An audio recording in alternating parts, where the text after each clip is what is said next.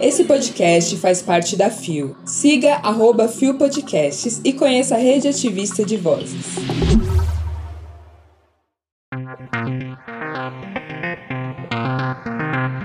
Vice-prefeito da capital da Suécia se veste de drag queen. Bandeira LGBTQIA+, é retirada do Teatro Municipal de São Paulo. Ação de retificação de nome em shopping de Campinas. Quinta-feira, 22 de junho de 2023. Olá, eu sou o GG e este é mais um Bom Dia Bicha. Levanta, viada, vamos assim! O seu podcast diário de notícias sobre as comunidades LGBT QIAP+. Seis e ônibus. Deu no IG Queer. Contra intolerância, vice-prefeito da Suécia se veste de drag queen. Publicado em 16 de junho de 2023, o site não informou a pessoa responsável pela matéria. O vice-prefeito da capital da Suécia, Estocolmo, Jan Johnson, 45, vestiu-se de drag queen e foi a um encontro com crianças em uma biblioteca local para ler para elas como uma forma de posicionar-se contra a discriminação de pessoas LGBTQIAP+, e em prol da liberdade de expressão no país nórdico. Membro do Partido Liberal, de centro-direita, ala hoje minoritária no governo sueco, Johnson disse que a manifestação era também contra o populismo, em recado aos democratas suecos, grupo de ultradireita da política local. Os ultradireitistas fazem uma campanha para proibir eventos de leituras em bibliotecas públicas conhecido como Drag Queen Story Hour, principalmente no sul do país. Esse tipo de evento começou em 2017, mas ganhou maior protagonismo em 2022, com as críticas dos democratas suecos, assim como vem ocorrendo nos Estados Unidos. As histórias e as drag queens não são perigosas para crianças, mas o populismo e a intolerância são perigosos para as crianças e para os adultos, afirmou Johnson. Nunca te vi, sempre te amei, John Johnson. A direita surta! Nem sei se o cara é o porque não é centro-direita, mas se tá combatendo o populismo de extrema-direita, se tá se montando de drag, é que poderíamos até falar um monte sobre a apropriação da nossa cultura, mas eu acho que a causa vale. Se tá promovendo um evento de contação de histórias com drag queens, poxa, esse centro-direita tá progressista em relação às nossas existências e a gente tem que ficar feliz sim. Vou falar o quê? Vou falar o quê? Nada é chapado, há nuances, camadas. Eu achei o fecho a atitude desse senhor. E se é para botar para correr a extrema direita nos referenciando positivamente, eu, eu quero aplausos. Deu no G1. Prefeitura de São Paulo manda e bandeira LGBTQIA+, é retirada do Teatro Municipal. Funcionários fazem abaixo assinado contra a medida. Publicado em 16 de junho de 2023, o site não informou a pessoa responsável pela matéria. A fachada do Teatro Municipal da capital paulista virou alvo de uma crise na Secretaria Municipal da Cultura nesta semana, após a prefeitura mandar retirar a bandeira LGBTQIA, que estava estendida na fachada. Tanto os funcionários quanto a organização social Sustenidos, responsável por gerir o teatro, eram contrários à retirada da bandeira, que usualmente em junho é colocada na fachada como uma das comemorações pelo mês do orgulho LGBTQIA.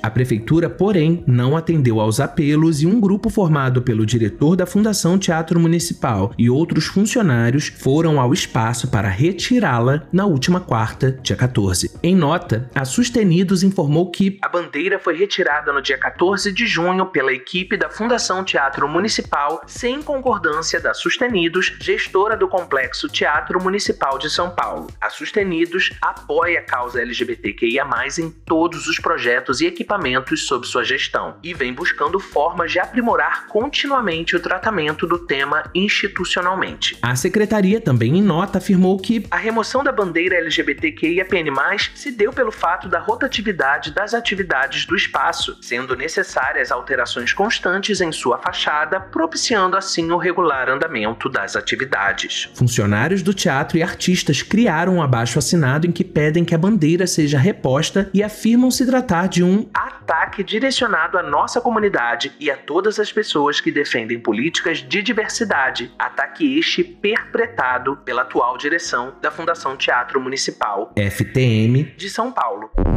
É lamentável que a Secretaria de Cultura da cidade de São Paulo, que conta com Aline Torres à frente, a primeira mulher preta a assumir a pasta, gestora cultural premiada, inclusive com projetos muito bem sucedidos na TV Cultura, tenha se sujeitado a isso. É, gata. Especialmente em pleno mês do orgulho. E aí, como servidor público federal, eu entendo bem o que é ser resistência diante do caos, dados quatro anos em que vivemos sob o desgoverno de um lunático, e eu respeito, valorizo, reverencio o posicionamento dos funcionários do Teatro Municipal que, junto com a OS responsável pela gestão, a Sustenidos, se posicionaram contrários a essa decisão bizarra. Poderosíssima como a espada de um samurai. Se foi ordem de cima, não nos surpreende, pois o prefeito é Ricardo Nunes, MDB, historicamente os maiores sanguessugas, Maria vai com as outras, dança conforme a música da política nacional. Se.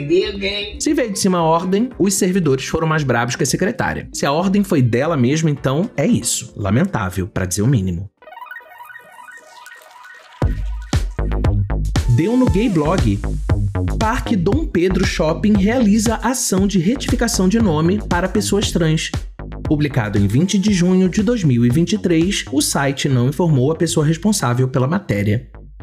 O Parque Dom Pedro Shopping, administrado pela Allianz Sonai mais BR Malls, vai conceder a retificação de nome a 20 pessoas para marcar o mês do orgulho LGBTQIA+, na campanha O Amor é Singular, o Respeito é Plural. Em parceria com o Centro de Referência da Prefeitura de Campinas, o empreendimento vai realizar um cadastro e fazer a triagem com os interessados. Além disso, haverá um espaço de acolhimento e orientação com os profissionais da Prefeitura no dia 28, na entrada Colinas, das 10 às 18 horas. As pessoas interessadas na retificação do nome social no documento devem se cadastrar no site do Parque Dom Pedro Shopping para participar da triagem, feita por especialistas do centro de referência. O Parque Dom Pedro Shopping busca constantemente conscientizar a população para a construção de uma sociedade igualitária e livre de preconceitos. Este ano decidimos ir além da campanha de conscientização, dando a oportunidade para que essas pessoas retifiquem os nomes sociais, um direito direito intrinsecamente ligado à dignidade humana. Explica Thaís Tavares, gerente de marketing do Parque Dom Pedro Shopping. A não retificação do nome no documento gera constrangimento às pessoas transexuais, travestis ou com alguma variabilidade de gênero. Em conversa com o centro de referência, identificamos que esta é uma das maiores demandas. Por isso, decidimos investir na iniciativa. Acrescenta Thaís.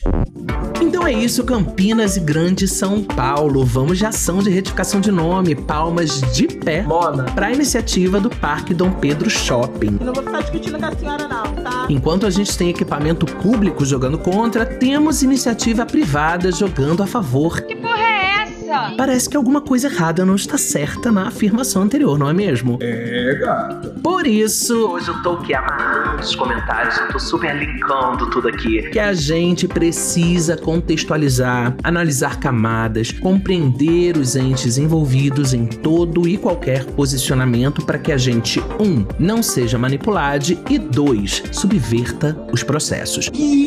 O que isso quer dizer? Que a gente vai ter plena noção do que está acontecendo, porém, sem deixar de usar aquilo que nos beneficia. Consegue distinguir? Isso onde você tá querendo chegar, Zuzi? Eu não tô te entendendo. O shopping tá fazendo uma ação de marketing com a ação de retificação de nomes. Se liguem. Tá errado? Claro que não. Lembra do papo que a gente sempre tem aqui sobre o Pink Money, sobre o poder de compra das comunidades LGBTQIAP+, shopping igual a compras. A incongruência é que esse poder de compra, infelizmente, não tá nas mãos da população trans e travesti, que são target da ação, mas mega concentrado na letra G da sigla. Que tristeza. Especialmente na parte branca da letra G, que, ups, é a parte potencialmente considerada formadora de opinião da sigla. Para com isso, rei branquela. E por isso não vamos aproveitar a ação? É lógico que vamos. Vamos divulgar, vamos lotar o shopping de demanda de retificação para as nossas manas e para os nossos manos trans. Brota, vambora. Mas.